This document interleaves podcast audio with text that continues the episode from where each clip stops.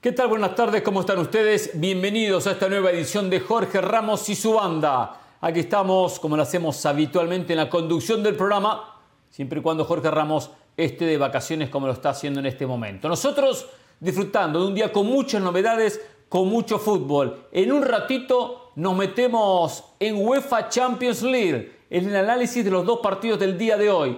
El encuentro entre el Milan y el Napoli en Italia y el partidazo entre el Real Madrid y el Chelsea por estos, cuartos de final, este comienzo de instancia de ida de cuartos de final. Pero quiero también hablar de otros temas, empezar a recorrer algunos equipos y especialmente hacer énfasis en lo que tiene que ver la Liga MX. Una Liga MX que entra en su etapa decisiva, por lo menos en lo que tiene que ver con la etapa regular. Estamos a tres partidos que concluya la etapa regular y quede ya todo el panorama definido con miras al repechaje y a la posterior liguilla. Chivas ha sido un protagonista del campeonato. Chivas ha generado buenas sensaciones.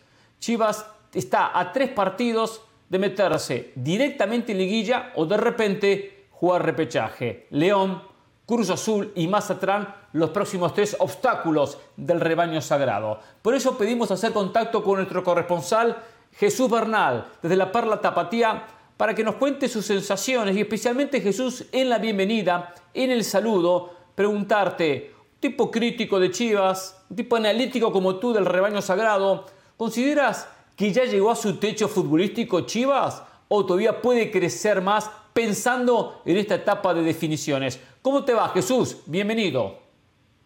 Saludos Hernán para ti, para toda la banda, muy buena tarde aquí desde Guadalajara, bastantes aficionados a mis espaldas que se dieron cita para ver a los jugadores a la salida del entrenamiento, buscar fotografías, saludos, videos, autógrafos, lo que se pueda, ¿no? Varios de ellos eh, que están de visita en la ciudad y que aprovecharon eh, pues este descanso para venir a Guadalajara y darse una vuelta aquí en las instalaciones de Verde Valle. Y contestando a la pregunta, ¿no? Si, si ya hemos visto el techo del equipo del Guadalajara, me parece que aún no. Más allá de que han conseguido 25 eh, puntos hasta ahora en el torneo, de que están en camino incluso de poder lograr su mejor torneo en la historia de los eh, semestres cortos, eh, ha hecho falta consistencia. Han habido momentos sumamente buenos, como el primer tiempo ante Toluca, como gran parte del juego contra los rojinegros del Atlas, enfrentamientos donde el Guadalajara ha podido mostrar ese fútbol, pero ha hecho falta la consistencia.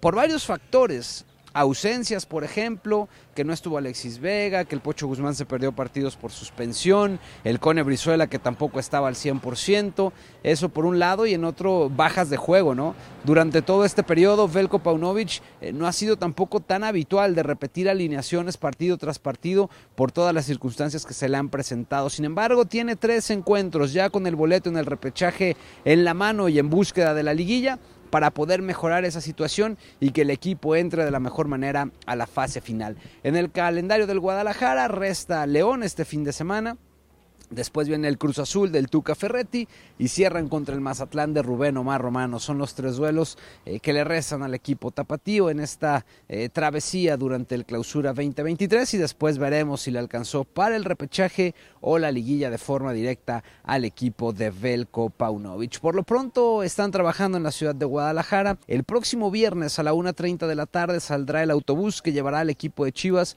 con rumbo a la ciudad de León, Guanajuato, donde el sábado tendrán su duelo de la jornada 15 de este certamen. Eh, por ahora es muy pronto para eh, saber lo que el profe Belko Paunovic eh, tratará de hacer, pero dado el resultado que consiguieron contra Necaxa, no es de extrañar que trate de repetir al 11 que consiguió la victoria el pasado fin de semana. Así es que Hernán, seguiremos aquí al pendiente del equipo de las Chivas, que insisto, en esta época vacacional aquí en México suelen ser sumamente visitados y prueba de ello, pues son todos los aficionados que se encuentran aquí a mi espalda. Es lo que tenemos desde Guadalajara. Regreso contigo y con toda la banda. Saludos.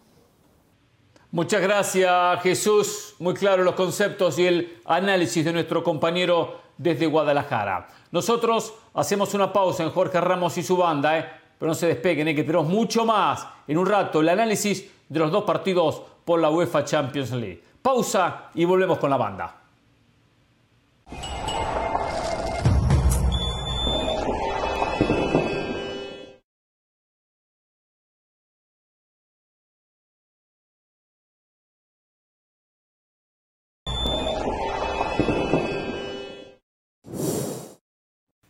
Muy bien, volvemos en Jorge Ramos y su banda.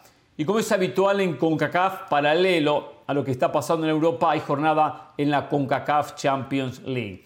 Los partidos revancha de los cuartos de final definiendo a los cuatro semifinalistas. Hoy en la Perla Tapatía, en el Estadio Jalisco, el Atlas se juega la vida ante Philadelphia Union, tratando de remontar la derrota sufrida en el partido de ida por un gol contra cero. Hacemos contacto con Hernaldo Moritz para que nos cuente las novedades en el equipo rojinegro. ¿Cómo llega el conjunto tapatío a este crucial partido a nivel internacional? ¿Cómo te va, Hernaldo? Bienvenido, ¿cómo estás?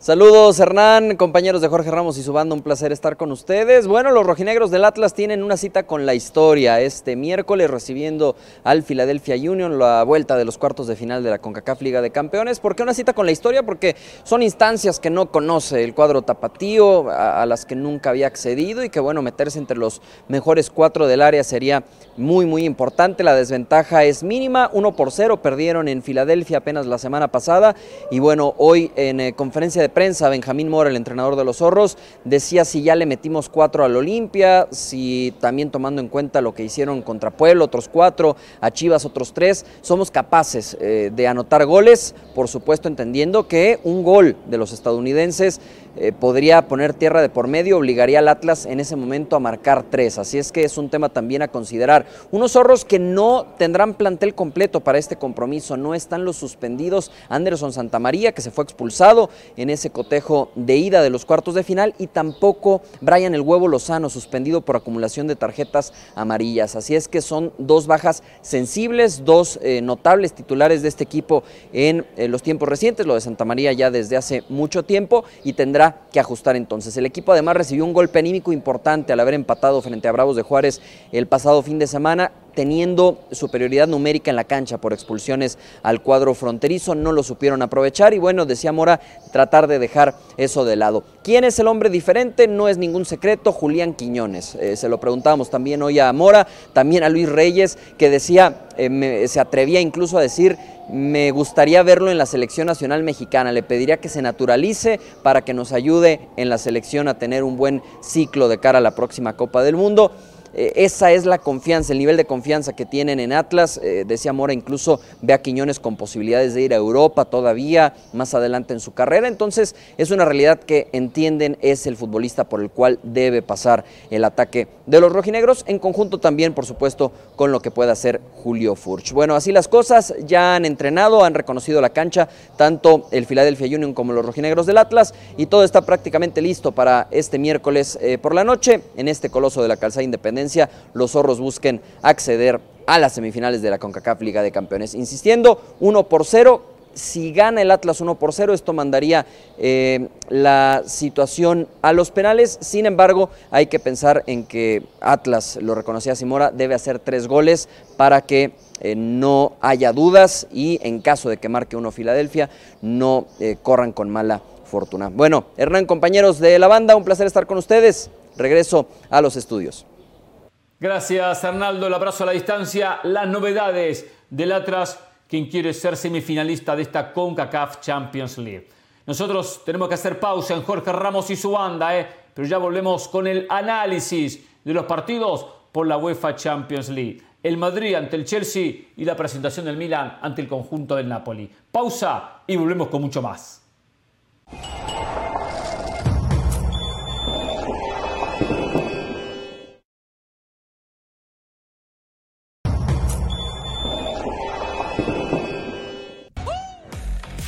Continuamos en Jorge Ramos y su banda.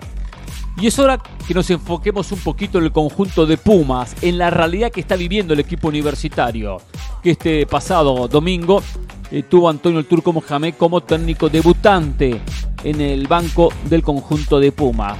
Ganó este primer partido ante el Atlético San Luis. Pumas tiene tres partidos complicadísimos en lo que resta del campeonato. El próximo domingo reciben a Toluca, y luego dos encuentros en calidad de visitante. En la decimosexta fecha visitan a América y luego harán lo propio ante el complicado equipo de Bucetich ante el conjunto de Rayados de Monterrey. Pero queremos saber su opinión. ¿Cómo ven esta nueva era con Antonio el Turco Mohamed? ¿Se renovaron las ilusiones en Pumas? Aquí la respuesta de la gente. Dice Leo, sí, es un técnico diferente a los últimos que ha tenido Pumas. Eduardo nos escribe y responde, para nada. Se vienen los equipos más fuertes, falta plantel. La respuesta de Saúl, sí, ya era hora que Pumas tuviera un técnico de primera. Denis nos escribe y responde, no, se renovarán cuando el patronato desaparezca. ¿eh? Muchas gracias por sus opiniones. Sin dudas hay que darle tiempo a Antonio Turco Mohamed. Y en este campeonato no se puede esperar milagro. Mucho más con lo complicado que es el calendario en los últimos tres partidos. Pero a partir del próximo torneo esperamos un Puma, un Puma más competitivo y pueda luchar por los puestos de arriba. No pensando en campeonato, pero sí por lo menos en meterse en la liguilla, directo o vía repechaje. Por ahora hacemos una pausa, ¿eh? pero no se muevan que ya volvemos con mucho más aquí en Jorge Ramos y su banda.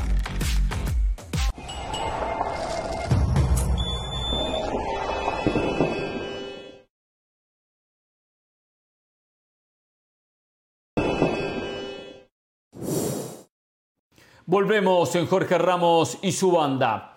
Este próximo viernes se va a llevar a cabo por parte de la CONCACAF en Los Ángeles el sorteo de la Copa Oro edición 2023.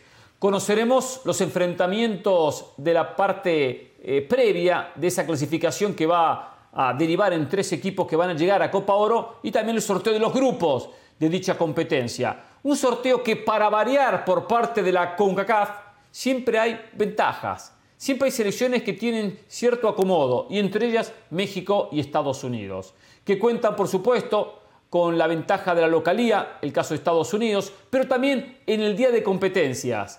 Se arma todo para que la final termine siendo México ante Estados Unidos y que no se enfrenten en instancias previas. ¿Qué opinan en Centroamérica? Por eso queremos recorrer territorio centroamericano para ver si están al tanto de dicha situación y si algún dirigente, si algún periodista se percató de esta situación y realmente levantó la mano. Hacemos contacto con Juancho Villaverde, desde territorio panameño, para que nos cuente qué opinan en Panamá del sorteo del viernes y de esta manito que le dan a los grandes de CONCACAF. ¿Cómo te va, Juancho? ¿Qué tal, Hernán? Qué gusto saludarte. Un placer compartir nuevamente junto a la banda para analizar lo que se viene la próxima semana, el sorteo de la Copa Oro 2023. Un sorteo que desde su concepción tiene contradicciones yo creo que a priori. ¿Por qué? Porque se anuncia el formato del sorteo al finalizar la fase regular de la Liga de Naciones de CONCACAF, que es el campeonato o la forma en la que se clasifican la mayor cantidad de selecciones a este torneo. Bien, perfecto. Se hace la clasificación en base a la Liga de Naciones. Pero los bombos no se hacen en base a la Liga de Naciones, sino que se hacen en base al ranking de CONCACAF. Ahí aparte de una contradicción, ¿por qué? Porque las cuatro mejores selecciones que se clasificaron al Final Four para definir quién es el campeón del torneo que a la vez clasifica la Copa Oro, no serán las cabezas de grupo, sino que ahí nos basamos en el ranking, que igual quedan tres de las cuatro, pero contradice a priori lo que sería el premio a hacer una buena Liga de Naciones por lo menos esta 2022-2023, ya que sabemos que la próxima tiene un premio mayor que es participar en la Copa América que se va a realizar en 2024 en los Estados Unidos. Por eso yo parto de lo siguiente, creo que con CACAF se equivoca anunciando el formato del sorteo previo a que se definiese el Final Four de la Liga de Naciones. Porque lo anuncian el 30 de marzo y los partidos fueron el 28. O sea, si lo hubiese, hecho antes, en febrero, con CACAF, que posiblemente ya lo sabían, no hubiera habido ningún tipo de crítica al respecto porque ya se sabe que jugaba el ranking para definir los cabezas de grupo. Pero lo hacen es después de que se definan los grupos de la Liga de Naciones. Es decir, en el caso de la selección más afectada, que es Panamá, en esta ocasión, no te sirvió de nada meterte al Final Four porque no eres una de las cuatro mejores selecciones de CONCACAF a pesar de que la Liga de Naciones diga lo contrario. No vas a ser cabeza de grupo, te va a tocar Estados Unidos, te va a tocar Canadá, te va a tocar México o vuelves a jugar contra Costa Rica. Yo creo que ahí CONCACAF hace un error de conceptos que tiene que ser criticado, porque si le estás dando un valor a la Liga de Naciones, dáselo completo. No hagas eh, de repente sacarte un as bajo la manga, decir, no, vale el ranking, porque tenías miedo que no se metiera al Final Four, o México, o Canadá, o los Estados Unidos. Se lavan las manos y así va a ser el sorteo de la Copa Oro, que lo viviremos y lo analizaremos, por supuesto, la próxima semana aquí en Jorge Ramos y su banda. Un fuerte abrazo, volvemos con ustedes a estudios. Gracias, Juancho. El abrazo a la distancia, muy claro como siempre. También Honduras va a ser uno de los protagonistas, uno espera, de esta Copa Oro. Ya ubicada la selección catracha en el bombo 3. lo cual tendrá a un cabeza de serie y una selección de segunda línea. Jenny Fernández, la buscamos, hacemos el contacto para también preguntarle, en Honduras, ¿están contentos de la manera que se armó el sorteo? ¿Se sienten perjudicados y que siempre favorecen a los mismos? ¿Cómo te va, Jenny? Hola Hernán, me da gusto saludarle a usted y a toda la banda. Siempre hemos cuestionado estos acomodos que hace la CONCACAF, porque realmente no es sorteo. Y, en los próximos días no tendremos un sorteo, sino que vamos a terminar o ellos van a terminar de acomodar a sus intereses lo que será esta edición de Copa Oro 2023. Eh, eh, lo primero que yo estaría cuestionando las cabezas de series. Entiendo lo de las tres selecciones del norte, hoy por hoy de las mejores en la región y como siempre lo ha sido históricamente, ¿no? Pero lo de Costa Rica no lo entendí. Si en la última edición recientemente en la Liga de, Naciones, es Panamá quien consigue esa clasificación al Final Four, pasan un gran momento y tienen un proceso serio, pensaría que los panameños tuvieron que haber sido cabeza de serie y no así los costarricenses, no. Luego, ¿cómo están distribuidos los bombos? Por ejemplo, Honduras, que eh, anteriormente ha sido cabeza de serie o ha estado en el bombo número 2, hoy recae en el bombo número 3. Estando en el 2 selecciones, lo de Jamaica está bien, lo entiendo, lo de Panamá también, pero estando selecciones como Guatemala y Haití, no quiero desmeritar el trabajo que han hecho estas dos selecciones, pero si fuese por ranking, por tradición, o no sé cómo lo determinan, pues sería Honduras la que tendría que estar ahí. Al caer Honduras al bombo número 3, lo que nos va a dejar es un grupo, entre comillas, de la muerte, con tres selecciones probablemente centroamericanas que estén buscando dos boletos a la siguiente fase. Entonces, las más perjudicadas ahí me parece que es Centroamérica, porque entre ellas estarían eliminando la fase de grupo. Habría que ver cómo queda el acomodo eh, eh, en ese, entre comillas, sorteo que habrá para determinar si finalmente serán tres elecciones centroamericanas o en todo caso pues las caribeñas las que estarían terminando de meterse ahí. Pero sí, a mí en lo particular eh, no me gusta este tipo de acomodos, me parece muy injusto y cada vez más eh, marcando esa diferencia o ese favoritismo para las tres del norte, Hernán. Gracias Jenny. De Honduras nos vamos a Guatemala con Milton Meléndez, una Guatemala que ganó la División B, que ascendió a la Liga que clasificó directamente a Copa Oro, que no va a tener que pasar por el repechaje. Pero se siente perjudicada a la hora de armar los bombos, se siente perjudicada a la hora del sorteo. ¿Qué piensan en territorio guatemalteco? ¿Cómo te va, Milton? Adelante. ¿Qué tal, Hernán? Con el gusto, como siempre, un placer. Yo pienso personalmente que, que el sorteo, pues, es de acuerdo a lo que CONCACAF ha hecho en los últimos tiempos tomar el ranking, que regularmente son los cuatro países más fuertes del área de la CONCACAF, en este caso Estados Unidos, México y la selección de Canadá. Y el cuarto lugar, en este caso Costa Rica, pues que son ya los cabezas de serie o los cabezas de grupo, mejor dicho, que CONCACAF ha adelantado para esta Copa Oro 2023. Si es justo o no es justo. Yo creo que hay dos maneras de verlo. Es justo, obviamente, para estas elecciones porque es un premio al trabajo que han venido haciendo, es un premio a la constancia, es un premio a la regularidad en el sentido de decir, bueno, es un beneficio que tienen por ser las elecciones que mejor puntean y que tienen mejor participación cada vez que les corresponde disputar partidos. Luego, no es justo para algunas otras elecciones que están también en la Liga de Naciones A, que lamentablemente pues están y compiten en esta liga y le hacen buenos partidos a estos países, pero que lamentablemente eh, pues no, no les alcanza para superarlos en el ranking. Entonces yo creo que es el beneficio que se tiene por parte de estas elecciones por el simple hecho de tener buenos punteos y buen puntaje, mejor dicho, en este escalafón del área de la CONCACAF. Luego, ¿qué le corresponde a, los demás equipos? Bueno, trabajar y tratar de enfrentarlos y tratar de quitarles puntos cada vez que se pueda, cada vez que se juegue contra ellos. Ya con eso, pues yo creo que, que va a dejar de pasar esta situación. Por ejemplo, Guatemala, que ahora ascendió a la Liga de Naciones A, se tiene que preocupar en, en los próximos campeonatos, en los próximos torneos, de hacer buenos, buenos papeles, buena participación y con ello tratar de de optar a tener en algún momento ser cabeza de serie. ¿Quién dice que no se puede? El tema es que hay que trabajar y hay que, y hay que sumar la mayor cantidad de puntos que se debe. Así que eh, basado en ranking siempre con CACAF hace estas cosas. Así seguramente será cómo se va a empezar a definir todo el tema de aquí en adelante en tema de eliminatorias y demás. Así que, pues esa es mi opinión, mi estimado Hernán. Muy buenas tardes. Gracias, Milton. Y si hay una selección que sí está perjudicada es Costa Rica, porque si bien es cabeza de serie no tendrá la ventaja de Estados Unidos y de México que van a debutar en los primeros días de competencia. Por eso hacemos contacto con Stephanie Chaverri para que nos cuente en territorio costarricense. ¿Alguien reaccionó al respecto?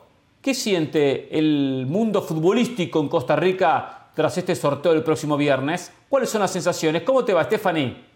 Hola Hernán, un gusto saludarte desde Costa Rica, a vos y a todos los que nos acompañan hoy en Jorge Ramos y su banda. Analizamos el sorteo de Copa Oro, si está bien armado, si es injusto, y desde mi punto de vista voy a empezar con lo que sí me gusta respecto a este sorteo que se va a realizar. En lo que estoy de acuerdo, sin duda, es que se acomoden las elecciones de CONCACAF de acuerdo a el ranking FIFA en el bombo 1, 2, 3 y 4. Eso me parece bien para generar tal vez algún tipo de orden al momento de dividir estas elecciones. En lo que no estoy de acuerdo para nada es en el tema del sorteo como tal en cuanto a su formato, sobre todo cuando analizamos que el Bombo 1, conformado por selecciones como Estados Unidos, México, Costa Rica y Canadá, según el mismo comunicado de prensa de la Copa Oro en CONCACAF, dice que ya está preestablecido este orden. Y es por esto que Estados Unidos estará en el grupo A, México en el grupo B, Costa Rica en el grupo C y cerrando el grupo de la selección de Canadá. Esto es algo en lo que no estoy para nada de acuerdo.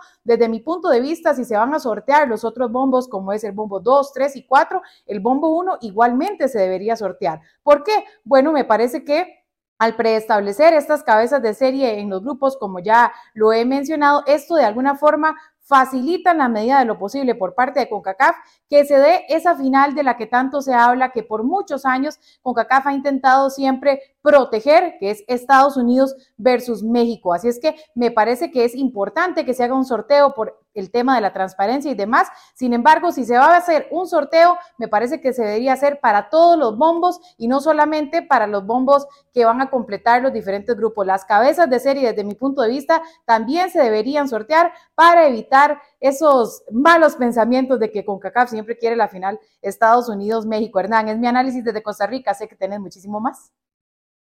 Gracias, Stephanie. Nos vamos a El Salvador con Mauricio Rivas. ¿Qué piensa en El Salvador? ¿Está bien armado el sorteo previo a esta Copa Oro? ¿Cómo te va, Mau? ¿Qué tal, Hernán? Es un gusto saludarte en directo desde San Salvador. Un abrazo a la distancia para ti y para todos los compañeros que hoy están en la banda de Jorge Ramos y su banda acá en ESPN Deportes. La primera pregunta debería de ser, ¿realmente esto es un sorteo? Cuando predeterminadamente no hay un sorteo para los cabezas de serie. Es realmente un sorteo, desde ese momento ya hay injusticia porque no hay un sorteo para determinar quiénes van a ser los cabezas de serie y Estados Unidos, una vez más, como siempre ha sido en toda la historia, junto a México, son los eternamente beneficiados para este torneo. Ya lo hemos dicho, ya lo dije en otro momento, lo decíamos hace dos años cuando generábamos también nuestros especiales de Copa Oro previo a ella.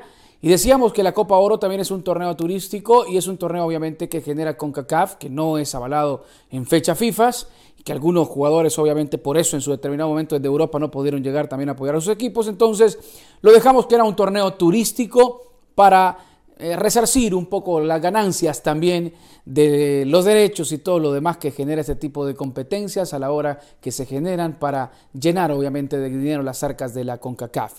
Desde ese momento es injusto desde ese momento está claro que no hay ningún tipo de señalamiento tampoco de parte de la gente de Centroamérica y tampoco del Caribe. Y ojo, que al Caribe le han dado sin lugar a dudas mucho valor, mucha importancia y de repente no tienen las mismas exigencias de competencia a la hora de generar un importante tipo de competición, a la hora de generar también los eventos en el Caribe.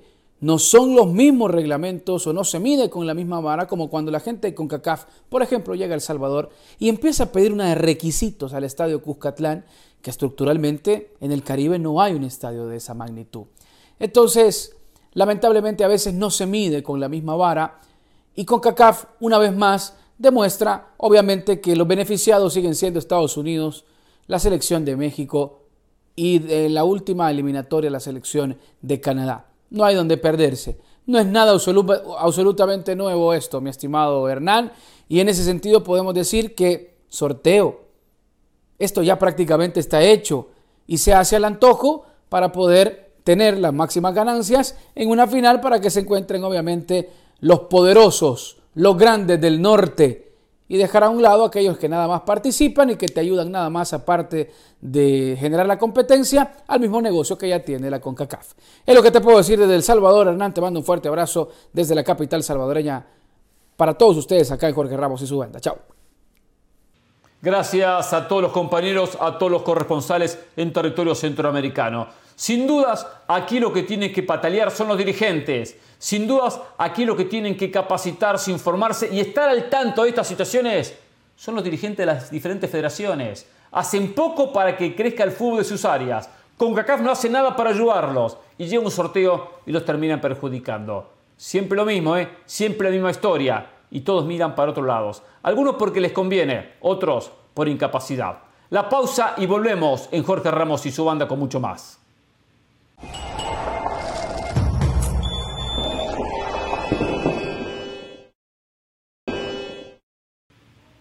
Continuamos en Jorge Ramos y su banda. Sin dudas, uno de los partidos que llama la atención en esta nueva jornada del fin de semana de la Liga MX es el partido que van a disputar Cruz Azul ante el América en el Estadio Azteca, el llamado clásico joven del fútbol mexicano.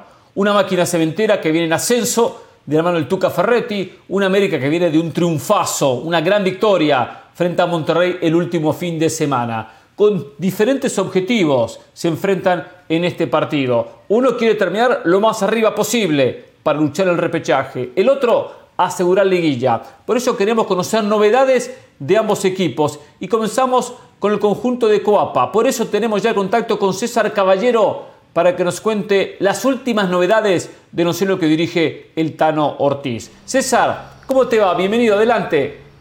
¿Cómo estás, Hernán? Qué gusto saludarte. Mira, por supuesto que es muy importante el duelo eh, del fin de semana contra Cruz Azul para las Águilas del la América. Primero, porque se trata de uno de los rivales considerados clásicos al interior de la institución. Los duelos contra la máquina siempre tienen un sabor especial, tanto para los jugadores como para los aficionados, que seguramente se harán presentes en un número importante el próximo sábado por la noche en la cancha eh, del Estadio Azteca. Será un duelo también en el que seguramente América tendrá que sufrir los embates del conjunto celeste porque en la máquina no se borra, no se olvida el 7-0 del torneo anterior en el que América humilló al cuadro que hoy dirige Ricardo Ferretti, aunque ya sabemos que en ese entonces el encargado de llevar los destinos del cuadro de Cruz Azul era el uruguayo Diego Aguirre. A partir de ahí, el América va a tratar de mantener la racha eh, positiva que ha venido hilando en las últimas semanas. Sabe perfectamente que tiene que ganar los encuentros que le quedan si es que quiere aspirar a quedar lo más alto posible en la tabla general,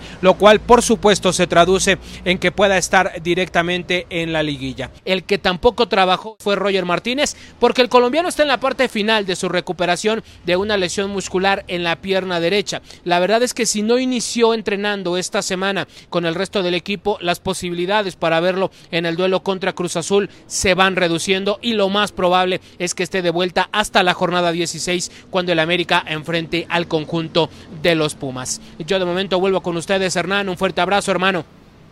Gracias, César. Un abrazo. Completo el informe. De América a la máquina. De César a León Lecanda. El saludo para León para conocer qué pasa en la máquina cementera. ¿Qué novedades en el equipo del Tuca Ferretti? ¿Y cómo llega el conjunto cementero para este crucial partido? ¿Cómo te va, León? Bienvenido. Hola Hernán, un fuerte abrazo a todos en Jorge Ramos y su banda. Yo les puedo decir que es el partido más importante de la temporada para Cruz Azul, indudablemente este del sábado contra las Águilas del América. Para los jugadores, a pesar de que ayer Ricardo el Tuca Ferretti y hoy Nacho Rivero, Andrés Gudiño, el propio Michael Estrada en conferencia de prensa dijeron que ya lo pasado pasado y que ese 7 a 0 no lo pueden traer al presente, la realidad es que es uno de los headlines en esta semana.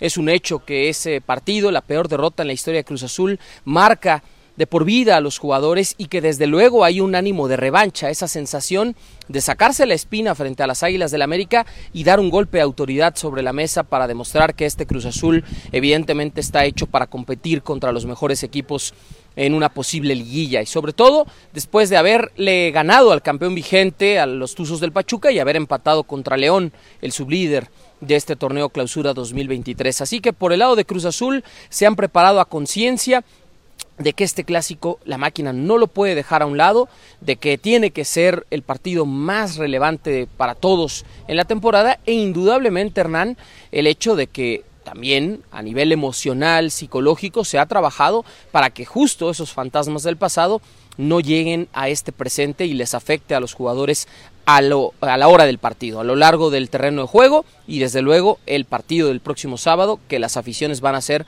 su trabajo. Ahora, decirles una cosa, el equipo ha trabajado con plantel completo, eso le sirve a Ricardo el Tuca Ferretti porque indudablemente eh, es más fácil trabajar con todos estos futbolistas a disposición, ir haciendo algunos posibles ajustes, sistemas pero hay un tema que es fundamental. Cruz Azul ha metido en el torneo apenas 16 goles en 14 partidos, prácticamente la mitad de los que ha hecho el América.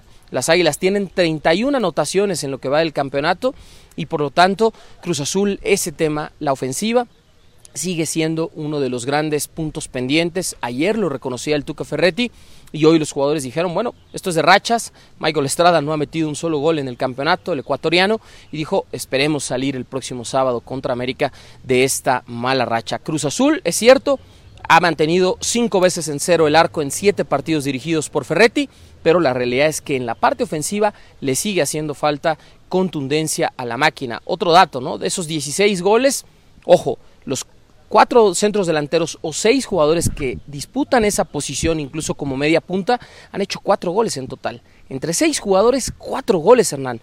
Desde luego, en un torneo para un equipo importante, ¿no? de tanta relevancia como Cruz Azul, es un dato muy bajo. Estamos hablando de dos goles de Augusto Lotti en su primer torneo, que es el mejor goleador de la máquina en cuanto a los delanteros, quitando a Auriel Antuna, que juega por fuera, que tiene tres. Y luego estamos hablando de que Iván Morales tiene un gol, Gonzalo Carneiro un gol, y que no han marcado en el torneo ni Estrada, ni Cristian Tabó, ni Ramiro Carrera, que han tenido minutos en la delantera, ya sea como segundo atacante o bien como media punta. Así que ese tema es uno de los pendientes. Ayer lo reconoció el estratega brasileño de la máquina e indudablemente lo han estado trabajando a lo largo de la semana con horas extras, con ejercicios específicos, con remate a portería, con generación de jugadas y veremos cómo se comporta justo Cruz Azul ante su gran némesis, ante un equipo que el torneo pasado humilló a este Cruz Azul. Yo les decía, ¿no? Incluso si no se hubiera dado esa goleada de 7 a 0, probablemente hoy no estaría Ferretti aquí en el torneo dirigiendo a la máquina celeste. Fue una sucesión de hechos, salió Diego Aguirre, llegó Raúl El Potro Gutiérrez, no se consolidó como técnico, no hubo paciencia tampoco, luego el interinato de Joaquín Moreno y desde luego después la llegada de Ferretti hace siete partidos, donde tiene a Cruz Azul en el octavo puesto en busca todavía de meterse a la fiesta grande del fútbol mexicano, ya sea de forma directa o a través del repechaje. Un fuerte abrazo, compañeros. Regreso con ustedes a Jorge Ramos y su banda. Gracias, León. El abrazo también para César. El saludo para ambos. Notable cobertura. Quizás un poquito más tarde y, por qué no, mañana nos meteremos de lleno en el análisis de este gran partido Cruz Azul ante el América. Por ahora, hacemos la pausa en Jorge Ramos y su banda, ¿eh? pero ya volvemos con mucho más. Pausa.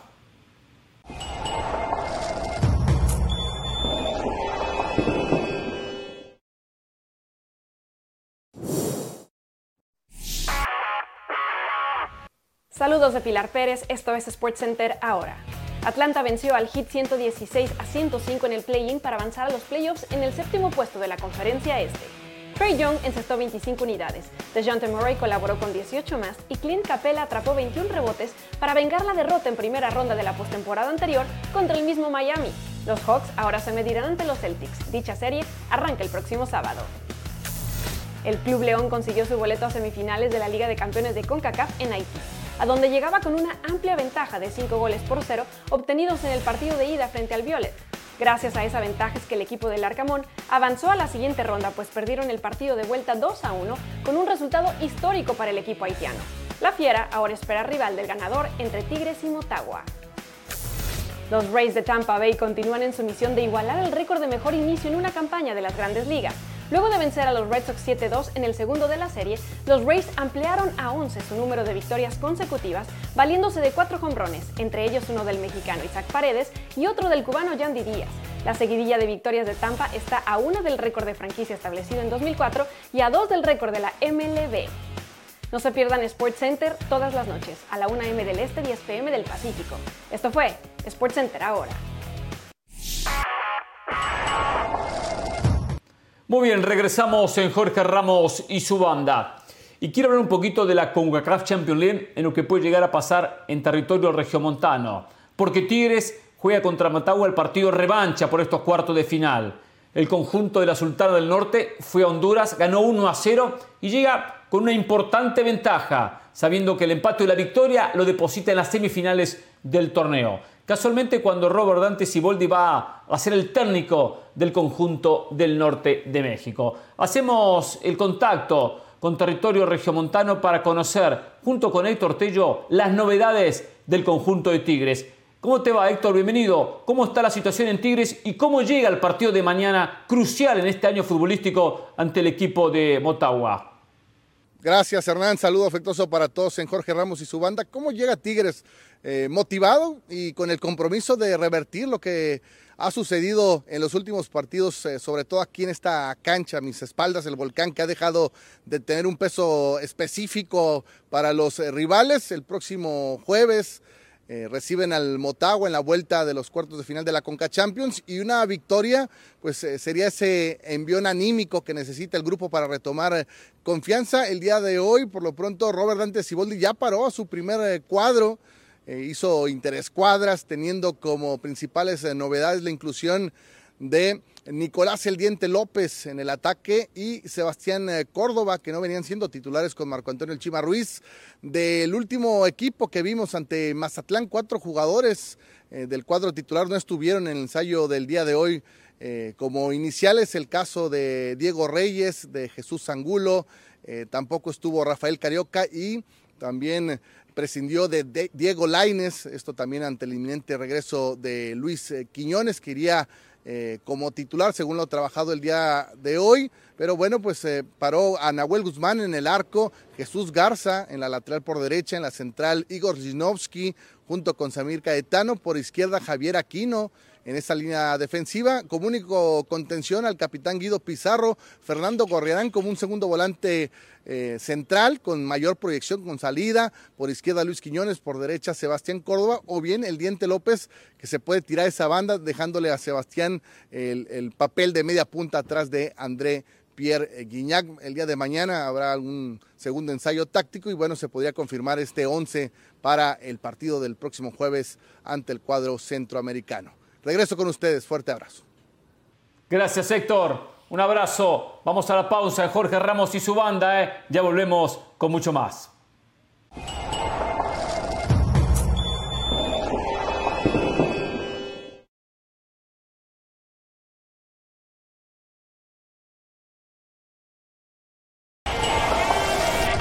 El editorial es presentado por McDonald's.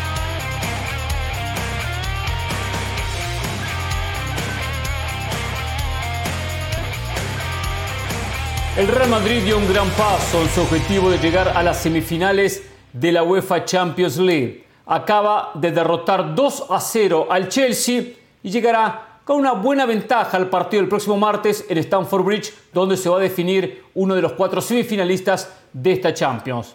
Hay mucho que uno pudiese hablar del partido, de lo táctico, del desempeño de ambos equipos, de la postura del conjunto de Frank Lampard. Pero quiero destacar al hombre que salió casualmente ayer a tapar algunas bocas y hoy confirmarlo desde el banco de suplentes. Carletto Ancelotti, todo un maestro. No solo maestro cuando tuvo que alertar un poco a la gente que se despertar y calentar el equipo. No solo maestro en ese control de pelota que hace cuando la pelota llega casualmente a los pies en, en un saque de bandas.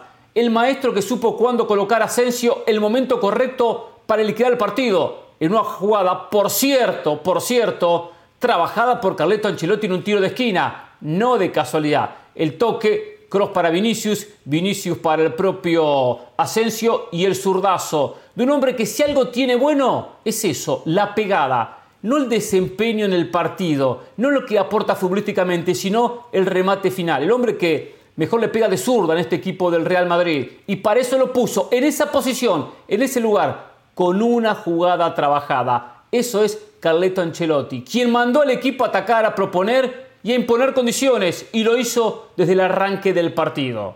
Por eso, quienes piensan que solamente es un buen gestor de vestuarios, está tapando la boca Ancelotti, quien puso ya un pie y bien firme en las semifinales de la UEFA Champions League. Le falta la revancha, le falta todavía 90 minutos, pero está muy cerca de seguir escribiendo otro gran capítulo en su rica historia como director técnico.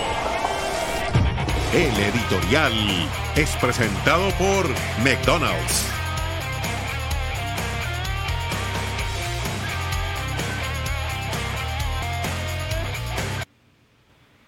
Y podría seguir agregando, ahora que está casualmente a la mesa, lo que ha hecho Ancelotti, por ejemplo, me viene a la mente cuando sacó a que estaba molestado, ante la posibilidad de hacer una segunda amarilla y quedarse con 10 y sacarlo del partido de revancha, automáticamente una roja, priva a un futbolista de jugar el partido del próximo martes, como Chihuel, que fue bien expulsado y de esa manera no va a poder jugar el encuentro que viene. Una muy buena victoria del Madrid, una victoria clara, justa, merecida y un resultado cómodo, cómodo para ir tranquilo a Inglaterra. A Madrid no le van a eh, temblar las piernitas en Stamford Bridge. Puede que gane, que empate, que pierda, esto es fútbol. Pero lo hemos visto en Anfield derrotando con claridad al Liverpool. Está en condiciones de sacar el resultado que necesita para llegar a las semifinales de la Champions. Mucho para conversar, me imagino que usted, José, debe estar contento con la victoria. No le va a dar méritos a Ancelotti porque ya lo conozco, porque ya lo conocemos, porque ya sabemos su manera de pensar. Por cierto, muy equivocada la misma. Pero hablando del tema futbolístico, debe estar contento con lo que mostró el Madrid y con esta victoria clara frente al Chelsea. Demasiado temprano para ensuciar la cancha. Eh, yo critico al Ancelotti de esta temporada. Acá no hay tiempo Yo para ensuciar. Acá se ensucia al comienzo, al final, en cualquier momento. ¿eh? Yo- ya le aviso. ¿eh? Yo no digo, no digo que no sabe nada de fútbol, yo no digo esas tonterías, yo no descalifico a entrenadores que han ganado Champions, yo critico rendimientos. Habiendo dicho eso, la victoria de hoy me parece que no es un parámetro de absolutamente nada. Enfrente estaba un equipo que tiene muy buenos futbolistas, pero que está lejísimo de ser un equipo. Enfrente estaba un equipo que tenía un entrenador que nada más dirigió cinco entrenamientos. Enfrente estaba un equipo que tenía un pecho frío como Joao Félix, que al minuto 2 del partido tiene mano a mano y le temblaron las patitas. Por eso el Cholo Simeone lo sacó del equipo y desde que salió el pecho frío, el Atlético de Madrid es el equipo que más puntos ha sumado en la liga. La victoria de hoy era de esperarse. Yo ayer dije que el Madrid iba a liquidar la serie hoy.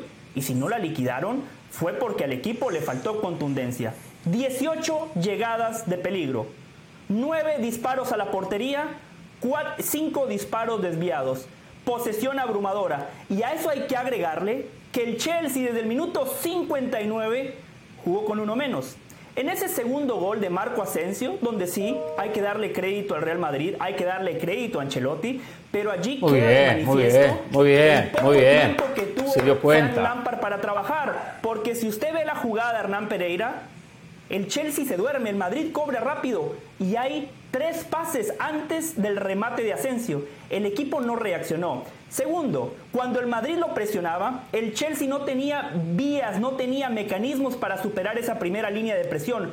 Porque para eso se necesita trabajo. En el fútbol de hoy no basta con poner figuritas, no basta con decir quiero a Enzo Fernández, te pongo a Craig Havertz. No, el fútbol de hoy necesita trabajo. Si fuese nada más como el PlayStation, el Paris Saint Germain, el Chelsea, el Manchester City, el Manchester United, El PlayStation. ganarían la Champions todos los años.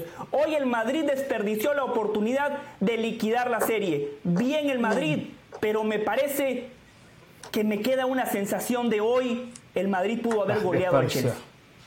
Desperdició la oportunidad, Carol. Como que fuese un trámite. Me meto en la cancha y le gano al Chelsea Sí. porque sí, por la camiseta. Así lo presenta Sí, sí, sí. Del Valle. A Equivocado. ver, es verdad, es verdad, es verdad que con un jugador más durante 30 minutos y jugando en tu casa, eh, la sensación era que el Real Madrid podía haber marcado otro gol. pero yo creo que aquí no pasa por, y creo que sí hay mucho que analizar de 90 minutos de juego, creo que no. Es más, me, impresiona lo de Del Valle porque dice, no hay nada que analizar y después dice un montón de cosas que ciertamente son válidas. 90 minutos de juego te dan muchísimo.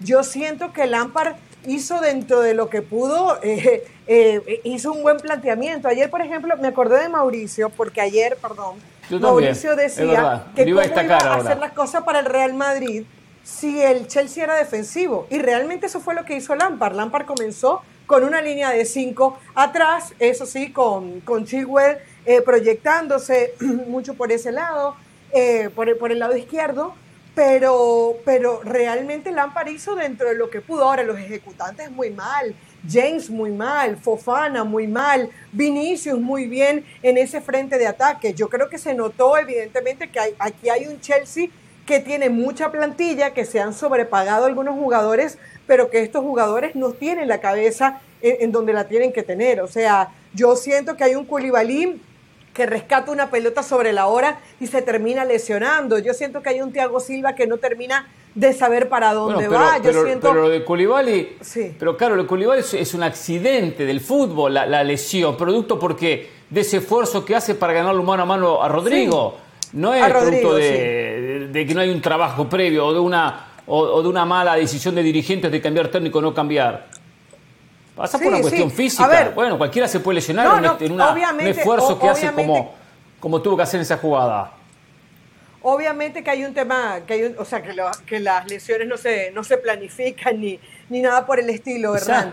Pero sí siento, pero sí siento que eh, lo que vimos hoy fue un equipo que, eh, un Lampard que trató de hacer lo que pudo y que las cosas no se le salieron. Mira, pasó hasta por cinco esquemas. Hizo el 5-3-2, hizo un 3-5-2, hizo un 4-4-1 cuando se queda expulsado, hizo... Eh, eh, entonces, en general, en general yo siento que sí, se pudo haber concretado el partido, pero no era cualquier, cualquier equipo. Había jugadores, y, y lo de Joao Félix Joao Félix, eh, ¿cuántas pelotas le llegaron? Un capítulo aparte, quiero que hablemos eh, del tema de Joao Félix. Antes que hable Mauricio Pedrosa, ya algo adelantó Carolina y lo quiero decir. Y así como muchas veces vengo aquí a atacarlo, a criticarlo, soy el primero a la hora de criticarlo, hoy lo voy a elogiar y lo voy a felicitar, le voy a tirar flores, le voy a tirar rosas rosas al propio Mauricio Pedrosa. Porque de la mesa fue el único que ayer se adelantó y dijo, el Chelsea va a salir a defenderse y si se defiende lo va a complicar al Madrid. Y es verdad, es verdad. No lo habíamos pensado, no lo habíamos analizado,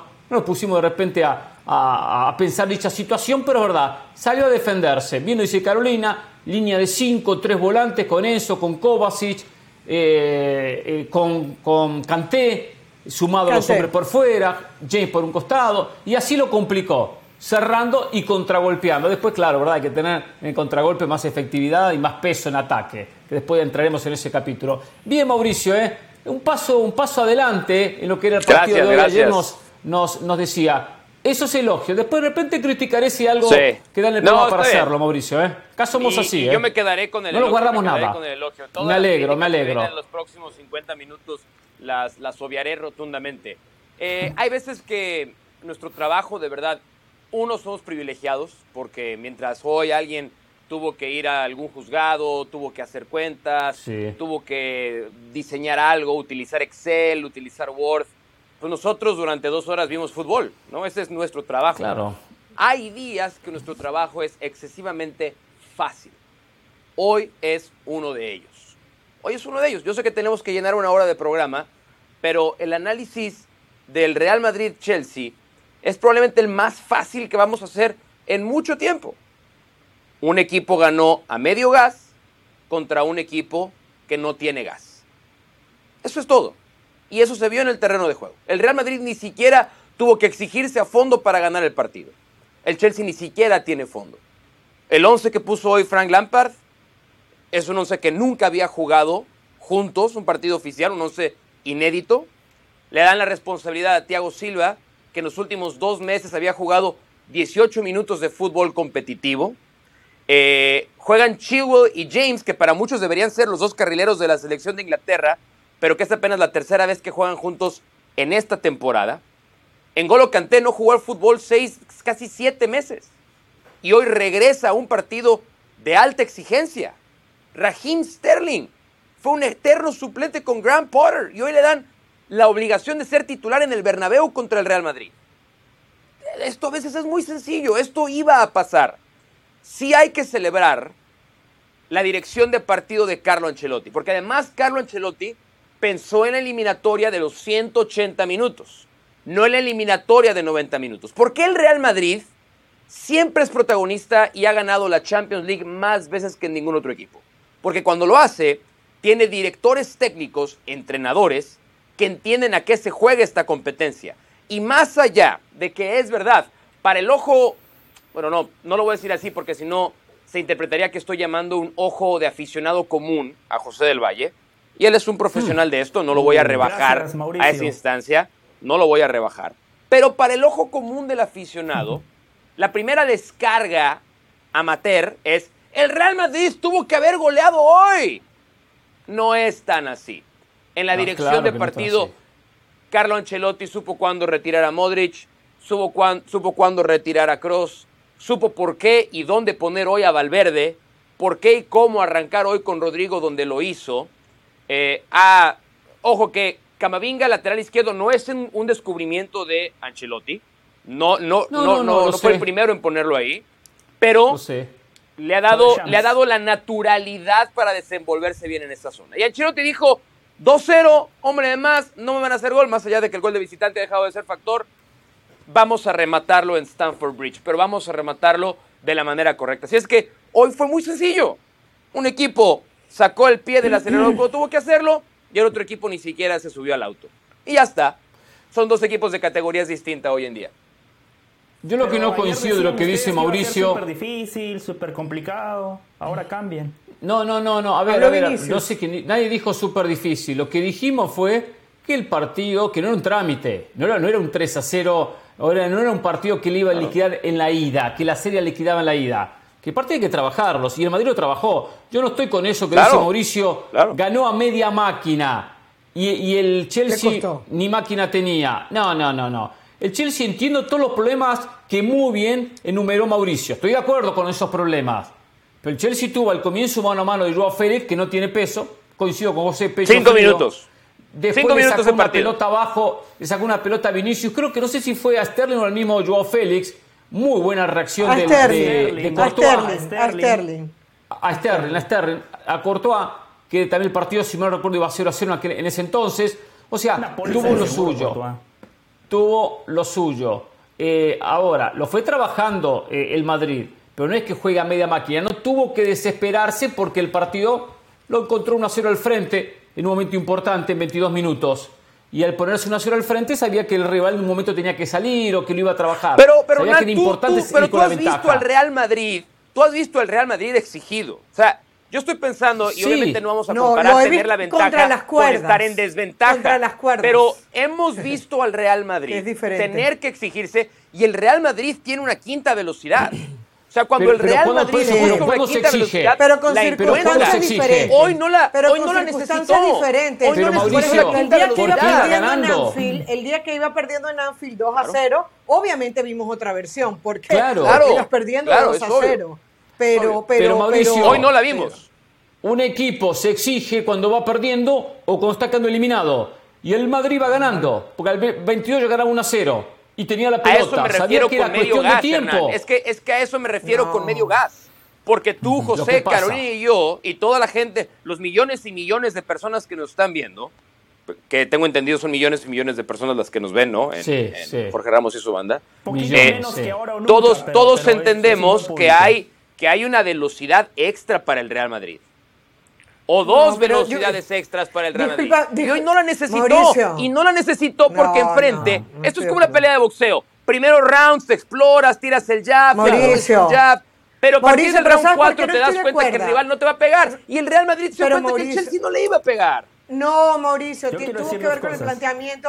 perdón, solamente tiene que ver con el planteamiento del juego del Chelsea. El Chelsea le entrega la pelota al, al- al Real Madrid y el Real Madrid su ataque lo forma de manera estructurada. Necesitaba encontrar los caminos, necesitaba encontrar el pase y por eso probablemente te da esa sensación de lentitud y de falta de intensidad. Porque No, pero partidos, es que no me estás entendiendo. No estoy hablando tiene- de velocidad real.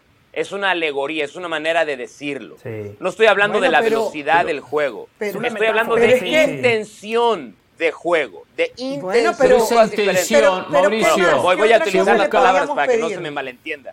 Intención Yo lo de entendí, juego. Mauricio. Gracias, Bueno, gracias. pero, gracias. Sí, sí, pero sí. en ese... A Pero ver, la pero- intención pero la ¿qué tuvo otra- siempre. otra- Gracias, José. La intención la tuvo siempre de ir a buscar, de, a- de lograr la apertura y después de buscar ampliar. Siempre fue quien controló el partido. Ahora, esa, eso que reclamaba Mauricio, eso se da en los momentos límites, ante la desesperación, ante la eliminación, cambio de la velocidad y juego, juego ¿Sabes tomando por qué riesgos. no? ¿Sabes Mucho por qué no? ataque por Ve- ataque, ve- ve abierto ayer por abierto, City. no me queda otra. Pero, pero, pero ve ayer al City. Pero el City ayer juega el otra City cosa, ganaba el 2 City por juega otra 0 cosa. y Pero jugó a 100. partido. Ayer el City. Porque el City por eso, es que ese es el cosa. punto. ¿Por qué el O City sea, pero el jugó a Bayern 100? ju- Porque porque el enfrente tienes un equipo que te diferente. exige jugar al 100. El Real Madrid no tenía un equipo que le exigía jugar al 100. O sea, mi punto es, no pensemos, no pensemos que hoy el Real Madrid dejó escapar la oportunidad de acabar goleando el Chelsea. No, tal vez en su intención de juego, por la dirección excepcional de Ancelotti, moduló mucho más su intención, porque el rival se lo permitía. Ayer el City no. Ayer el City Pero- no podía bajarle el volumen al partido Mauricio, porque lo liquidaba Mira, entonces el Bayern. Vinicius no Son las piensa como tú. entre los dos. Vinicius no, Vinicius no piensa como tú. Vinicius dijo, hemos jugado hoy muy bien, de los mejores partidos que hemos hecho en la temporada. Pero, pero ¿en, en- habla- en qué momento dije yo que no jugaron bien? ¿En qué momento Bueno, dije cuando yo que no dices- jugaron bien? Cuando dices, cuando dices que juegan a medio gas, cuando dices que juegan a medio gas. Claro. Es intención, no algo. nivel. Bueno, Yo, yo solo si, no van a entender, no, no. Yo, o sea, yo sí estoy de acuerdo. Tal vez el yo sí error es mío por no hablar más, más claramente. Tengo, tengo que hablar No, con un no. poquito más de claridad para que se me entienda. ¿Cuándo dije yo que jugó mal el Real Madrid? ¿Alguien me entendió? Que el Real Para Madrid mí un equipo mal? que juega medio gas no juega No. bien. Para mí un equipo que juega medio Pues, gas No, no juega máquina. Estamos hablando otro idioma Ok, entonces, José, tú y yo. José iba a decir algo Yo- sobre este tema. Yo sí estoy de acuerdo con Mauricio, pero encuentro una contradicción en los comentarios de Mauricio. Mauricio de manera Es raro, elocuente describió lo débil que era el Chelsea. De manera elocuente nos recordó los futbolistas que hoy puso el técnico. Reitero, un técnico que nada más tuvo cinco entrenamientos. Mauricio nos dice que enfrente estaba un equipo sin gas. Justamente por ese contexto y por esos argumentos, hoy el Madrid tuvo que haber goleado. Hoy el Madrid tuvo que haber liquidado la serie. Pero cerrando ese tema, quiero destacar a un futbolista. Porque el Madrid cuando juega Champions se transforma y hoy hay un claro ejemplo de, de- eso. Dani Carvajal, un lateral que ha tenido muchos problemas físicos a lo largo de la temporada, un lateral que ha tenido muchos problemas de marca, que cuando se proyecta en muchos partidos no ha ofrecido profundidad. Hoy cambió el chip. Hoy era Champions. Carvajal dijo un día más en la oficina. Santiago Bernabéu contra un equipo que juega en la Liga Premier de Inglaterra. Defensivamente no fue exigido, pero el primer gol, la inteligencia del futbolista, porque eso no es que el técnico lo trabaje, no. Carvajal se da cuenta que tiene que romper porque hay un espacio totalmente libre. Ataca el espacio. Después la sutileza. ¿Qué te hizo no- Ancelotti? no ¿Qué te hizo? pase, Fue un bombón el que le puso a Vinicius, que por cierto, coincido con lo que decía Caro, otro muy buen partido de Vinicius, así como en su momento criticamos a Vinicius. El año pasado y lo que va de esta temporada, el tipo sigue dando pasos hacia adelante, pero quería recalcar lo de Carvajal. El único que no me termina de convencer en el Real Madrid y para mí es una decepción porque pensé que esta temporada iba a dar el paso hacia adelante. Es Rodrigo. Es un buen jugador, cumple, Sí. pero yo pensé que este año Rodrigo iba a dar el paso que Vinicius. ¿Y sabes qué? pasado Todavía se deja Jugó el 3 a intimidar. 0. ¿Vieron, vieron el el 3 a regaño 0. que le pegó Benzema a Rodrigo en una doble pared que hacen ellos muy buena y Rodrigo Sí. decide Sí, pegarle? sí. Benzema le pone una regañada tremenda y a partir de ahí todas las pelotas que tomó Rodrigo fueron a Benzema. En vez de pegarle él, a Benzema. En vez de darle Vinicius, Y- y a ese gol- Es un buen jugador, pero le falta desarrollar su propia personalidad todavía. Le falta, le falta, sí, de acuerdo. Y en ese gol se nota también y hay que darle mérito a Ancelotti, que a Vinicius lo alternó mucho más por el medio y por izquierda. Es decir, no era un jugador tan recostado por izquierda como comúnmente lo vemos. Jugó como segundo nueve durante gran parte del partido. Porque sabía que por izquierda, entre esa marca doble de Fofana y el propio eh, James. eh, James, iba a ser complicado para, para Vinicius. Le iban a buscar una marca doble. Entonces lo, lo- lo soltó mucho por el medio. Eh, es verdad que por momento subía por izquierda, buscaba el espacio y también, producto de ese movimiento, deriva en la pelota que baja y el gol de Benzema para el 1 a 0. ¿eh? Nos quedamos todos callados. Yo sí creo que. Pero No, yo no, sí creo eso que, es verdad, es cierto, Pero yo es sí creo, yo sí creo que, pero yo sí creo que esto tiene que ver con ese uno contra uno, Hernán. Eso que, que comentas. O sea, Claro. eh, Vinicius siempre se vio, se vio superior a, a James, siempre se vio superior a Fofana. Yo no sé si es un tema técnico, yo no sé si es un tema mental, pero qué mal. Por eso yo decía, Lampard, ¿qué tanto más pudo haber hecho? O sea, Lampard, ¿qué planteamiento diferente pudo haber hecho? Yo siento que hoy quienes se terminan equivocando Nada. son los intérpretes, son, son, son los jugadores. Especialmente, pero, pero espe- Lampard- especialmente Carol, en el ataque. Especialmente en el ataque. Porque el planteamiento fue lógico. Pero para ese planteamiento lógico de defender con mucha gente, con cinco tipos atrás, con tres tipos adelante, dentro de esos son dos, dos carrileros, hay que, tener, hay que tener presencia en ataque, hay que saber contragolpear.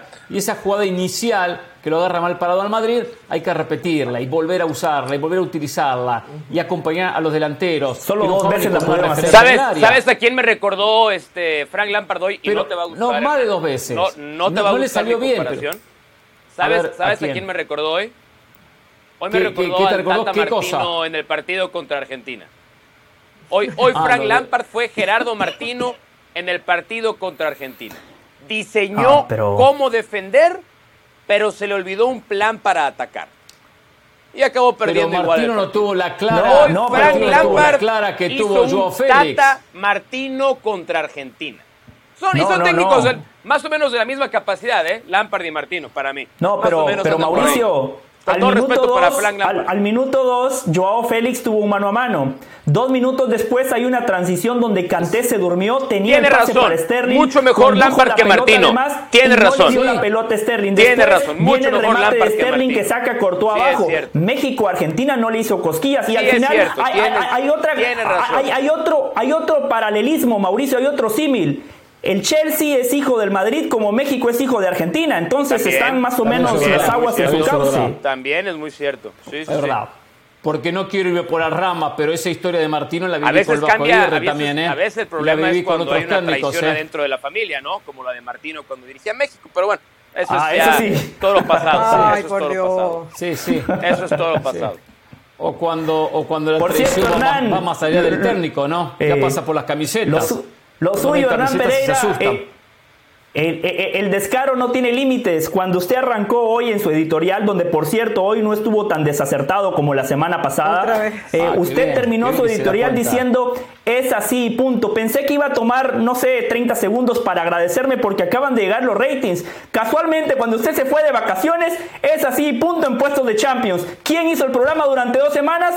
José del Valle. Ahí está, clarísimo.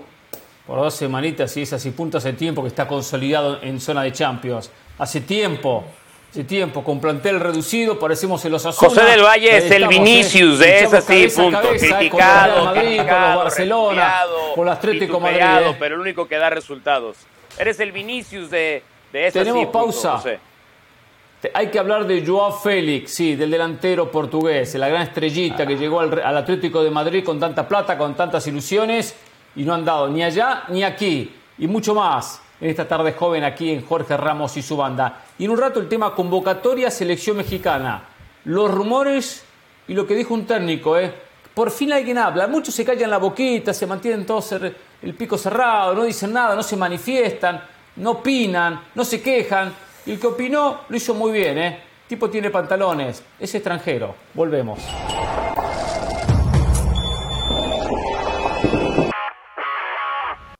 Saludos de Pilar Pérez, esto es SportsCenter ahora. Con dramática victoria en tiempo extra del play-in frente a Minnesota, los Lakers se metieron a los playoffs. LeBron James lideró a su equipo con 30 puntos y 10 rebotes para asegurar el séptimo lugar en la conferencia oeste, tras un marcador 108 a 102.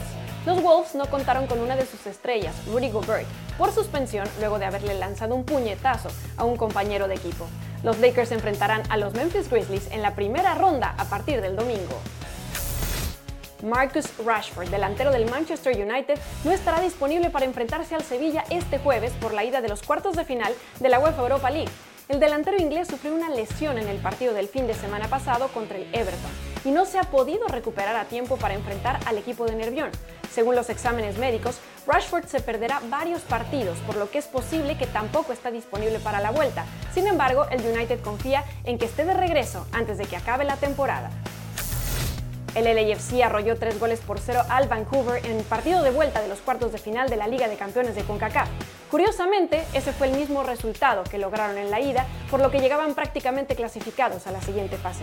Con un doblete del mexicano Carlos Vela y un gol del ecuatoriano José Cifuentes, los angelinos avanzaron a las semifinales en donde se medirán al vencedor de la serie entre Atlas y Philadelphia Junior, el cual se define esta noche. No se pierdan SportsCenter todas las noches a la 1 m del Este 10 pm del Pacífico. Esto fue SportsCenter ahora.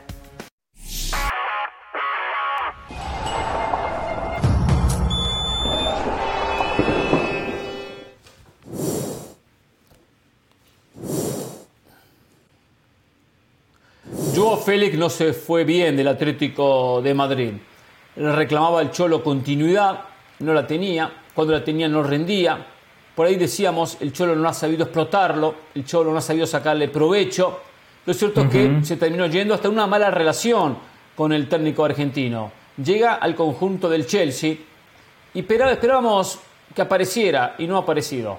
Y hoy era un partido importante, clave, fundamental para mostrar sus condiciones técnicas y tampoco pudo hacer diferencias. Y las situaciones que tuvo las terminó desperdiciando. Entiendo que es un equipo en transición, que es un equipo con técnico interino, que es un equipo a la deriva el Chelsea. Pero más allá de eso tiene que aparecer Joao Félix. Habrá que ver qué pasa cuando termine la temporada. Si regresa al Atlético de Madrid con el Cholo, cosa que no creo. Si regresa al Atlético de Madrid con otro técnico, puede que regrese, si viene otro técnico muy posiblemente, capaz que con Marcelo Gallardo, que lo va a saber trabajar y explotar, o quizás termina continuando el Chelsea si arman un nuevo contrato, ¿eh? un nuevo préstamo, porque el préstamo finaliza el 30 de junio. Pero esta es la gran vidriera, la gran vitrina, la gran oportunidad para Joao Félix y hoy la desperdició. ¿Coinciden? Sí, aquí hay un claro ganador. El ganador se llama Diego Pablo Simeone, un entrenador vilipendiado en este programa, un entrenador criticado. Han puesto en tela de juicio su capacidad para Sí, dirigir a un equipo ¿eh? tan competitivo como el ¿eh? Atlético de Madrid. Decían, y qué bueno que Hernán por lo menos hizo el mea ¿eh? culpa. Qué bueno que Hernán hizo el mea culpa porque sí, usted Hernán Pereira, ¡Ey! usted Carolina de las Alas, a Mauricio no lo voy a poner en esa bolsa porque no sé Yo no cuál he fue su comentario. No, sí. Pero ustedes Ponme, dos, ponme, ponme, ustedes ponme, dos- ponme, ponme. ¿Lo ponme. pongo? Perfecto. Sí, sí, sí. sí, sí. Porque 100%, aquí ponme. se decía, es que Joao Félix no anda porque tiene un entrenador que no le da recursos, porque tiene un entrenador que lo desaprovecha, porque tiene un entrenador que no lo entiende. Se fue Joao Félix y hoy el Atlético de Madrid está cerca de alcanzar al Real Madrid. Desde que se reanudó el No, fútbol tras la Copa del Mundo, no. el equipo que más puntos no, ha hecho en la liga es el Atlético de. Madrid. Y Joao Félix y Joao Félix, como dijo Hernán. Pereira, no pasó nada con él en Stamford Bridge. Hoy quedó demostrado que Joao Félix es un pecho frío. Y ¿Te así puedo como hacer una pregunta Hernán- rápida, José? Una pregunta Sí. rápida. ¿Con quién ha pasado algo en Stamford Bridge en los últimos dos años? Bueno, es un equipo que hace dos años No, no, la no, no, no, no, no, no, no, no, no, no. Es que, es que tiraste la flecha a que con Joao Félix no pasó nada en Stamford Bridge, como si él fuera el problema. Entonces, supongo que a alguien sí le ha ido bien en Stamford Bridge para Sí, hacer es esa verdad. distinción con Joao Félix. ¿A quién le ha ido bien en Chelsea recientemente? Bueno, Ah, pero hace, hace dos años eh, el Chelsea ganó la Fácil. Champions. La ¿Qué respuesta es a nadie.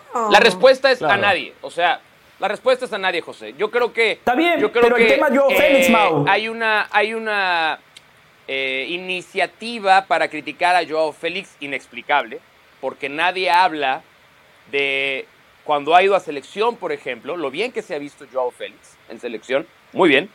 Eh, y acá en Chelsea, si alguien lo va a juzgar por el partido de hoy, lo hace por necedad o por alguna revancha personal. De acuerdo. Porque Joao Félix, yo, Joao No. Félix se ha comportado como cualquier otro delantero se hubiera comportado en un partido como el de hoy. No tenía nada que hacer. Ustedes ¿Cómo no? hubieran Tuvo puesto a. Cristiano Ronaldo. Ustedes ponen Pero a Cristiano uno, Ronaldo uno. y se hubiera visto igual que Joao Félix. No, no, no. No, no. Hoy aparecía Cristiano, eh, en la mejor versión de Cristiano, aunque no sea la óptima, ¿eh? Pero él, eh, la mandaba al fondo, ¿eh? La mandaba a guardar. Cristiano Sí. la mandaba a guardar. No. No, no, no. Primero, yo no tengo nada en contra de Joao Félix, ni, ni, ni aprovecho porque no he defendido a Simeone, todo lo contrario. Hasta le diría a José qué futbolista potenció en ataque Cholo Simeone. A ninguno ha potenciado. ¿En- ¿A qué futbolista le dio un salto de calidad? A ninguno. Que no me venga con, ahora con el consuelo que se está acercando un Real Madrid, que está a cuánto, a 13 del Barcelona. Más, más lo que le lleva. Bueno, pero según usted, el Real 16 de Madrid tiene al mejor técnico de Por España. favor. Es un Por consuelo. favor. Sí, lo tiene, lo tiene, pero ya le expliqué que no reforzaron el equipo, que es un equipo con gente veterana. Le llevaron que- a Tchouaméni, que y costó juega 100 millones de Y que, euros. está, y que está jugando y se llevan a Champions y que está Casemiro. jugando Pero y la, y no la me lleven por las ramas. No me lleven por las ramas, porque si nos vamos de, de Joao Félix a Simeone, Simeone a Ancelotti, y Ancelotti nos vamos a, a, a Casemiro. Eh, entonces, ok, acá lo de Joao Félix y a, y a Pedrosa, no somos oportunistas, son los partidos que quiero verlo. De repente lo veo, algún partido del Chelsea fin de semana, últimamente pocos, porque no juega por nada, y prefiero ver un sitio, un Arsenal, si es que no tengo que trabajar como el domingo pasado, que tuve que trabajar y no pude ver el Liverpool contra el Arsenal, en la previa del partido que nos tocó hacer con, ¿No? con Mauricio. Yo sí lo vi. Entonces, no, yo no, no podía verlo. Te- Estaba concentrado- concentrándome en alineaciones, en, en información. Ahora, ahora, y digo verlo como se ve un partido, una cosa es que está prendido ahí, voy cabeceando y miro de vez en cuando, y algunos miran así. Sí, como fútbol, Mauricio que ve en manera. TikTok, Instagram, Twitter, exacto. Exactamente, exactamente. Es como, como una vez un, un ex, amigo, un ex compañero, un ex compañero, compañero de la empresa, ex compañero de Mauricio, fui al estadio, al Home Depot Center, jugaba a México. Y yo me acuerdo que estuvo todo el partido, todo el partido así. Así. No, de Hércules Gómez no va a estar hablando, ¿eh? Por favor, de Hércules Gómez no va a No, estar no, hablando. no era Hércules, no, no, no, un ex Ah, ¿no era? compañero. No, no, no, no, todo el partido así. Ah, pero digo- no, no. le Si digo, se tenía que poner el teléfono criticar, aquí ¿eh? era Rafael Ramos, ¿no? Porque él, él- él se pone el teléfono aquí para. Exactamente, exactamente. Después, después me hice a criticar el partido y no, no vi el partido, yo estaba con el teléfono ahí. Pero bueno. Sí, eh, escribe la crónica del en tienen que minuto aparecer. 45, es cierto. Por Esos cierto, Hernán, usted es un genio, ¿eh? Y, y Joao Félix no apareció. Pero a ver, a ver. Usted, yo Hernán Pereira, a- es un a genio. Félix- Perdón, Caro, Ya siga. lo sabía, José, a ya mí lo me parece sabía. que Joao, Gracias. Me parece que a Joao Félix no le sobra nada, tiene mucho que demostrar. No es un jugador de 120 millones de euros como en su momento pagó el Atlético de Madrid, pero querer cul- culpar el mal momento que tuvo el Atlético de Madrid por Joao Félix es un exabrupto. O sea, hoy el Atlético de Madrid estaba jugando. Ahí están estaba los números jugando con y después de Joao. Estaba jugando, bueno, pero es que Pero, José, porque Joao ya Félix se lo No expliqué. jugaba todos los partidos de titular. Además no jugaba todos los No, partidos no de jugaba. No tiene nada que le que ver la salida de Joao Félix, nada. Acuérdate nada. que Era un una de las cáncer en el razones vestuario. que Joao- acuérdate que una de las razones por las que Joao Félix se va es porque el Cholo Simeone no lo quería meter, no quería que jugara. Entonces Joao Félix no era el culpable. Hoy el Atlético de Madrid no, tú eres oportunista porque estás diciendo, no, está a no, a no sé cuántos partidos del eh, puntos del Real Madrid. No, hoy el, Atlético de Madrid estaba jugando un partido amistoso ante el Besiktas que perdió 2 a 0 y Joao Sí. Félix estaba jugando los cuartos de final de la Champions League. Entonces yo creo que eso nos Ajá. habla a las claras dónde está uno y dónde está el otro. Ahora, ¿cuántas ¿Y el Barcelona jugó amistosos también, Félix? Caro, o no? ¿A, cuán, ¿A cuánto le gusta? Pero, pero ¿por qué te vas al Barcelona si estamos Pero en hablando de Champions. Félix No, le pregunto. Los dos de fracasaron, Madrid? José. En Champions los dos fracasaron rotundamente, Barcelona y Atlético de Madrid. Fracaso rotundo para ambos. Sí. Total, Sí. total. Solo que el Bueno, Barcelona con un, con un grupo más difícil. Pero, eh, Antes de Hernán, proseguir. Claro, solo quiero decirle el punto algo. es, el punto es, Joao Félix le falta demostrar, pero los males del Atlético Madrid no pasaron por, por Joao Félix. O sea, e- esa no la compro. Solo dos cosas. Hernán, usted es un genio porque de manera estratégica, de manera inteligente, eh, lleva el tema de Joao Félix, pero el niño de los 130 millones de euros de la cantera de River no decimos nada, ¿eh? Hoy parecía un jugador normalito, normalito, o sea, No. parecía, Una parecía efectividad un no mediocampista del Ah, montón. Enzo Fernández. Pero Primero que mediocampista, no es, no es un volante creativo, ni es un 10, ni es un goleador. Enzo Fernández. Segundo, todos los pases acertados. eh, No, no le vi un solo pase mal. Sí, No le vi un solo él no pase jugó mal. Y Pero tercero, nunca arriesgó y tercero voy a dijo, estar de acuerdo con y Hernán, tercero bien, dijo, dijo, Todavía no he llegado a mi nivel. He tenido que adaptarme a un nuevo idioma, nuevo campeonato, nuevos compañeros. Ahí Han está. sido muchos cambios juntos para, para Enzo Fernández. Que de River saltó al Benfica, seis meses el Benfica, Copa del Mundo, se va Sí, al Chelsea. sí, sí. No es fácil, ¿eh? Muchas cosas juntas, ¿eh? Tenga No. tiempo, tiene 22 años. Y, y- ver, y que, y que de una cosa, esto. Hernán, y que no es la culpa de Enzo Fernández que el Chelsea sobrepaga a los jugadores y a los técnicos. O sea, Graham Potter lo acaba de sacar y acuerdo, había pagado yo dije, no 21 valía eso. de Exacto. Por, por él. O sea, y así. eh. Ah, salió, sa- salió a Ra- por el Ramos quieren pagar 100 millones. Entonces, entonces bueno. Hernán, usted los argumentos decisión. para defender a Enzo también los podríamos utilizar para defender a Joao Félix. ¿Se da cuenta? Yo soy el único consistente en este programa. Yo no me acomodo de acuerdo al futbolista, de acuerdo al pasaporte, a la nacionalidad o, o de acuerdo a la No, pues cantera porque hay en que la esperar cual a ver cómo formado. sale un Yo estoy del lado de la verdad. No tienes remedio, no te puedes devolver la bandera, pero no tienes a nadie a quien defender. Son ¿Pero a quién funciones vas a defender? diferentes. Podría, Eh, podría agarrar el pasaporte de Estados Unidos como muchos sé que utilizan la doble nacionalidad, como Carolina que tiene dos países. O sea, yo podría hacer eso. Usted lo sabe, usted lo sabe que yo no soy de agarrar pasaportes. Simeone es argentino yo no lo defiendo. Y cuando he tenido que defenderlo, lo he defendido. Tenido que criticarlo, lo he criticado. Yo no, no pongo el pasaporte para mis comentarios. No lo pongo acá. Me, han- me han criticado, Ramos lo ha hecho, de que critico todo lo que tiene que ver con Argentina. Comenzando por Chiqui Tapia. Hay cosas para criticar y cosas para elogiar. No le pongo ni, ni el pasaporte ni la bandera. Téngalo eso muy, pero muy claro, señor del Valle. Antes de proseguir con esto, a ver, ¿alguien vio la victoria del Milan? Triunfazo, me parece, ¿eh? Con el resultado, digo, ¿eh? No en el partido porque no lo vi. Contra el Napoli por 1 a 0. Digo triunfazo Sí. por el hecho de haber sacado una ventaja. Sí, yo, yo, yo, lo, yo lo pude seguir bien. ¿Qué pasó? bien, hay- hay- ¿Qué hay pasó en dos- Giuseppe dos- Meazza? Dos, dos monitores, muy sencillo ver los dos partidos. Eh, partidazo, partidazo, partidazo excepcional. Con no hay uno y que, con el izquierdo no el hay otro. que dejarse, eh, no hay que dejarse guiar por el box score, por las estadísticas del partido, que sí van a contar una, una historia, yo creo, diferente de lo que pasó. Porque si van a revisar las estadísticas, no nada más parece un partido parejo, sino parece un partido que Napoli tuvo que haber ganado e, e increíblemente lo perdió. Pero la realidad es que en este choque de estilos, el Napoli, que sí tuvo más la pelota y que se arrimaba constantemente al área del Milan, esas llegadas tampoco es que hayan llegado con, o tampoco hayan arribado con un excesivo peligro. Lo que sí hacía el Milan. El Milan a lo mejor llegó menos, pero llegaba con muchísimo peligro. Fue un partido trabado, intenso, eh, fue titular el Chucky Lozano, jugó 65, 67 minutos por ahí. Eh, ¿Y qué un tal tiro, jugó? Un tiro fantástico con Teo Hernández. Teo Hernández jugó mejor que él. O sea, ahí, ahí sí hay veces que podemos individualizar eh, enfrentamientos. Y el del lateral izquierdo del Milan contra el extremo derecho del Napoli, eh, si esto fuera algún deporte de combate, le levantaríamos la mano a, a Teo Hernández. Pero el Milan es uno y es otro con Brahim en la cancha. Brahim de regreso le da otra dimensión al ataque del Milan. Su cambio de ritmo, su visión. Él arranca la jugada que termina en el gol. Pero, pero fue un partido de una intensidad. trem- Les, les recomendaría que lo vieran en la repetición. Se van a divertir. Se, Sí, van a entretener viendo, viendo ese buen partido de fútbol. Pero eh, le echan al contención al Napoli. Y ahí el Milan trata de aprovechar para sacar mejor ventaja. Quedaban como 10 minutos jugando con un hombre de más. 1 a 0. Aquí sí creo que está clarito que no hay nada para nadie en la eliminatoria y que vamos a tener una muy buena vuelta en el Diego Armando Maradona. Y si no Osimhen. vamos a ver qué y si no Osimhen, ¿no? Sin Sí, sí, sí, Osimhen sigue con un exactamente, problema claro. muscular.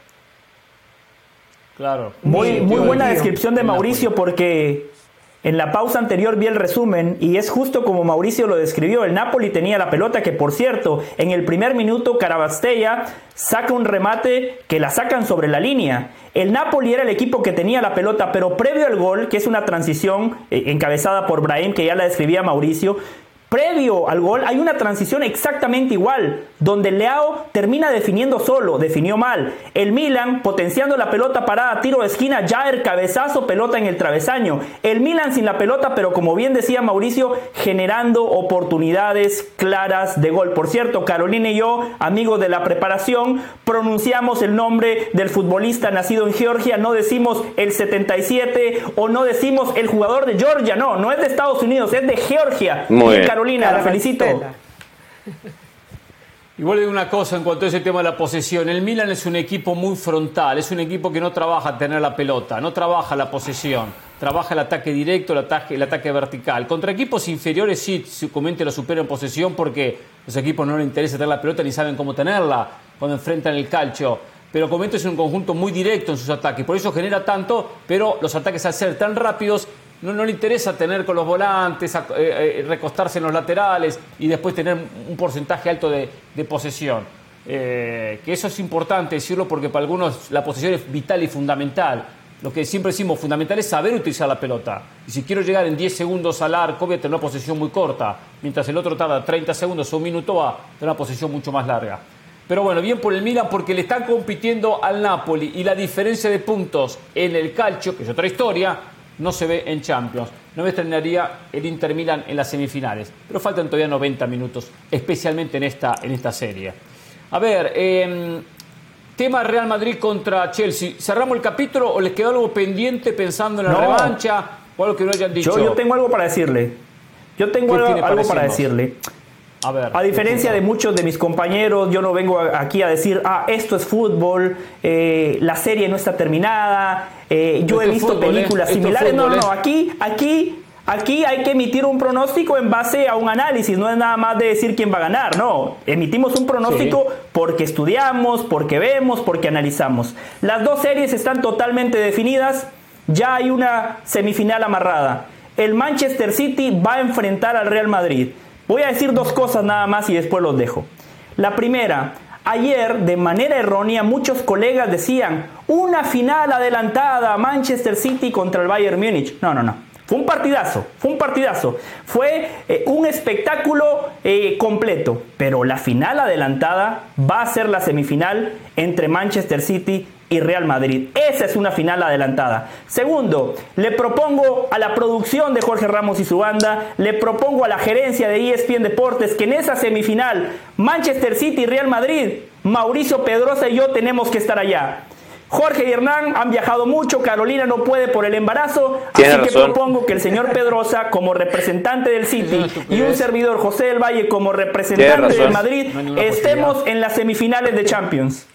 Aprobado, aprobado. Su pedido, Déjame nada más, este, no, y te puedo. Yo estoy enviando en este momento un correo electrónico para, para déjame le hago como el otro. Así como, ¿cómo es que se, se pone así, verdad? Para poder... sí, sí. Electrónico. Sí, sí, estoy, estoy libre, José. Estoy libre en esas fechas, así es que por mí, cuenta conmigo, cuenta conmigo. Vamos, perfecto. Eh, la final anticipada era el City contra el Bayern. Por supuesto que para un City no va a ser un trámite enfrentar a un Real Madrid. Faltan las revanchas. Yo soy un defensor del fútbol, conozco el fútbol y sé que faltan, faltan revanchas. Entiendo que acá los favoritos están muy claros, que son el City y el, y el Real Madrid. Una pregunta para los tres. Una, faltan revanchas. Una pregunta para los tres. ¿Quién, quién tiene mejor ventaja? ¿Quién tiene mejor ventaja? El City. ganando por tres en Múnich contra el Bayern o el Real Madrid ganando por dos pero contra los remedos del Chelsea. El City. El City. El City. Oh, el City por el, por el, el City por el volumen de Para juego mí peligra, peligra más la ventaja del City que la del Real Madrid. No, no, para mí Para mí peligra más la ventaja del City en Múnich que la del Real Madrid en Londres. Porque el, el, Bayern es mil veces en este momento, mil veces mejor equipo que el Chelsea. Mil veces. Sí, pero también. No, pero un gol, pero un gol es mucho de diferencia. Pero, pero ¿dónde me baso el análisis? En que el City es más que el Real Madrid. Le tengo más confianza al City que al Madrid. Uy, en Champions no, ¿eh? no puede perder. En Champions no, en Champions no, en Champions no. pero no, veo al City perdiendo 3 a 0 en, Alemania. pero si el Madrid tiene un mal primer tiempo y pierde y recibe un gol, el Chelsea está uno a tirar adelante.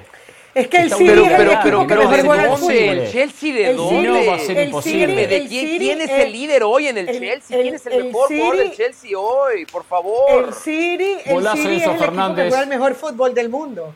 O sea, eh, el City es el equipo que hace mejor las transiciones, el, City es el equipo que hace mejor la presión, el City es el equipo que, que, que, hace mejor las transiciones. Es que ayer lo que vimos del City fue maravilloso, defendido por ti, por cierto. Eh, lo del Real Madrid es jerarquía, es Benzema, es Vinicius, es Ancelotti, pero no, no llega al nivel City. Y así, y así han ganado la Champions en, tres de los últimos cinco años, ¿no? Eh, eso está bien. No, no, es una deuda pendiente. Una deuda pendiente que perfectamente este año la puede saldar.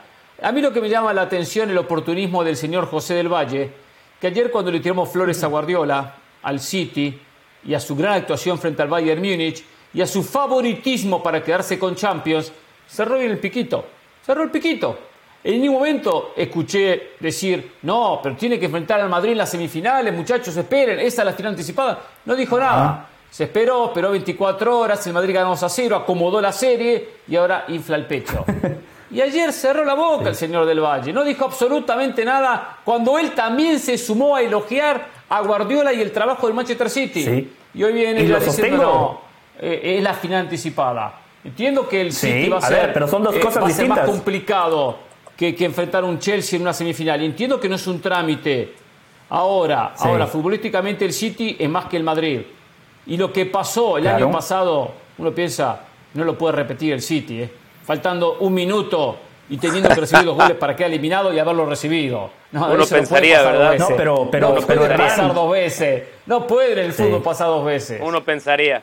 Son, son dos cosas distintas, Hernán. Los elogios hacia distintas. Guardiola y al City se mantienen. Ahí está el partido. Es un partido que quedará en la memoria usted de todos. le daba la orejona, Segundo, ¿eh? Usted ya le daba la orejona ayer. se, se- se la sigo dando. El City es el claro favorito en esa hipotética entonces- semifinal No, con el Real Madrid. no, no, el claro Entonces, pero, Pero ¿por qué va a ser favorito pero, un equipo pero, que ha llegado? Esas A son las contra- pero- contradicciones de José. Le da la orejona. ¿En dónde va a ser favorito que, un que equipo que en nunca las ha ganado? semifinales? Que ha llegado a una final contra el máximo. ¿En dónde? Contra el campeón defensor. ¿En qué escenario Pero va a ser sí. favorito el City sobre el Real Madrid? ¿Bajo Pero, qué Mauricio, argumento, le por respondo. favor? Bajo o sea, volumen- ¿Empezaron a ver Champions el año pasado ustedes o qué? ¿No han aprendido? ¿No han aprendido de ir en contra del Real Madrid? Las cosas que pasan cuando nombran al Real Madrid el underdog de una serie, ¿de verdad? ¿Nacieron No, ayer? pero- ¿Empezaron a ver fútbol ayer? Es que si fuese en una final, las cosas cambian. Pero en una serie de 180 minutos, el City es el claro favorito. Eso Mauricio, si su único pasado. argumento, Eso si su único pasado. argumento es la historia, es decir, el Nottingham Forest sería favorito contra el City, no. Pero estoy no, hablando de la Nottingham Forest temporada pasada. Estamos hablando contra el vigente campeón. Preguntaba usted el por qué. vigente campeón de la Champions. Perfecto, pero usted me preguntaba por qué, cuáles son los argumentos. Un entrenador fantástico que lleva seis años construyendo la obra, una inversión de más de 1.300 millones de dólares en el interín. ¿Cuántas ha Tiene ganado Guardiola? al mejor 9 del momento, Erling Haaland. Tiene al Chicharito, versión argentina, Julián Álvarez, que viniendo desde el banco puede resolver un partido. Porque Estuvo tiene buena. a Kevin De Bruyne, uno de los mejores mediocampistas. Porque Modric. tiene un equipo que juega como tal. Por eso, Mau, el City es el favorito. No, si tú hoy me pones para jugar una final de la Champions a Benzema o a Haaland, yo arranco Señor, con Benzema. Hay, hay Tú me, pones a, tú me pones a arrancar la final de la Champions Pero y nada más puedo elegir a Haaland o Benzema Bernardo y elijo a Silva. Benzema. Juan Rodrigo o Bernardo Silva, ¿a quién agarras? Rodrigo Bernardo Silva. Bernardo Silva, muy bien. No Ah, tengo obvio, problema. obvio, Y yo, y yo te pongo obvio. a Vinicius y a Grealish. ¿A quién, a quién tomas? A A Vinicius. Vinicius. Gracias. Te pongo a Tony Kroos y a Rodri. ¿A quién tomas? Te pongo a Modric y a Gundogan. ¿A quién tomas? Ah, igual, No, igual. ahí está, o sea, igual, ahí está, ahí igual, está. No, ¿cuál igual, igual? igual, ¿Cuál igual, igual? Por favor, ¿cuál igual? Igual.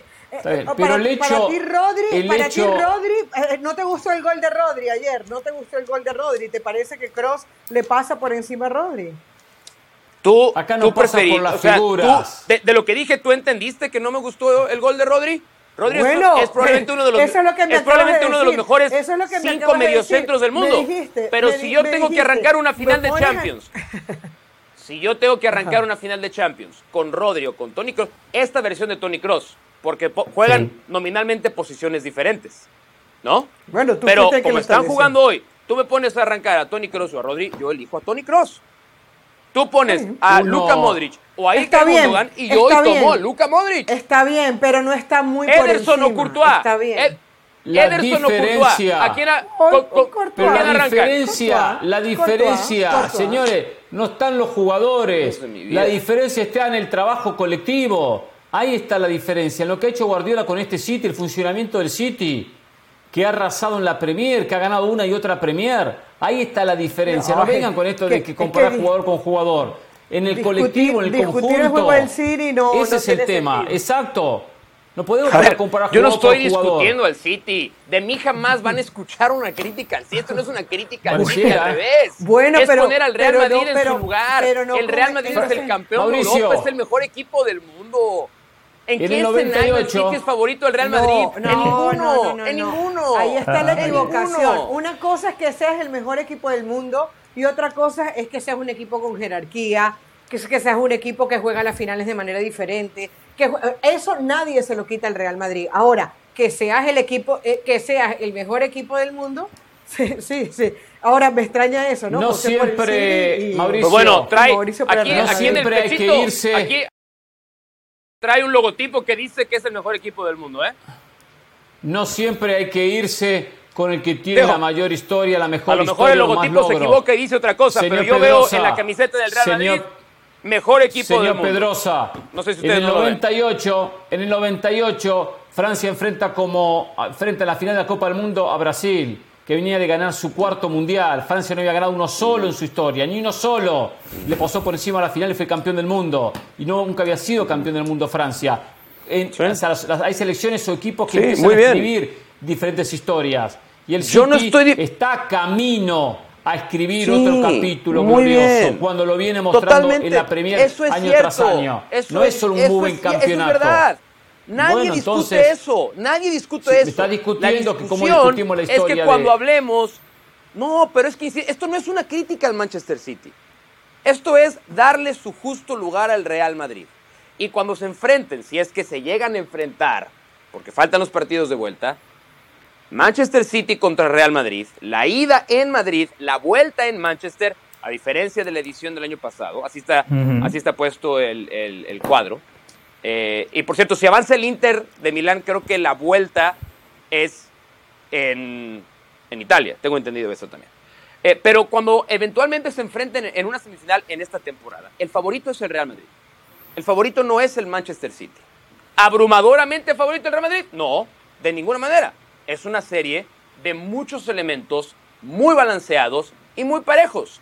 Pero si tenemos que nombrar a un favorito, ese favorito tiene que ser el Real Madrid. En ningún escenario a- de la de Champions Pedro, es voy a favorito en una frase. Madrid. Quítale al Real No lo es. Madrid Se los voy a Benzema. sintetizar en una Quítale frase, al es Real- más- Quítale al Real Madrid a Benzema. ¿Por qué se lo voy a quitar a. Benzema? Bueno, pero, pero ¿por qué se lo voy a quitar si lo tiene?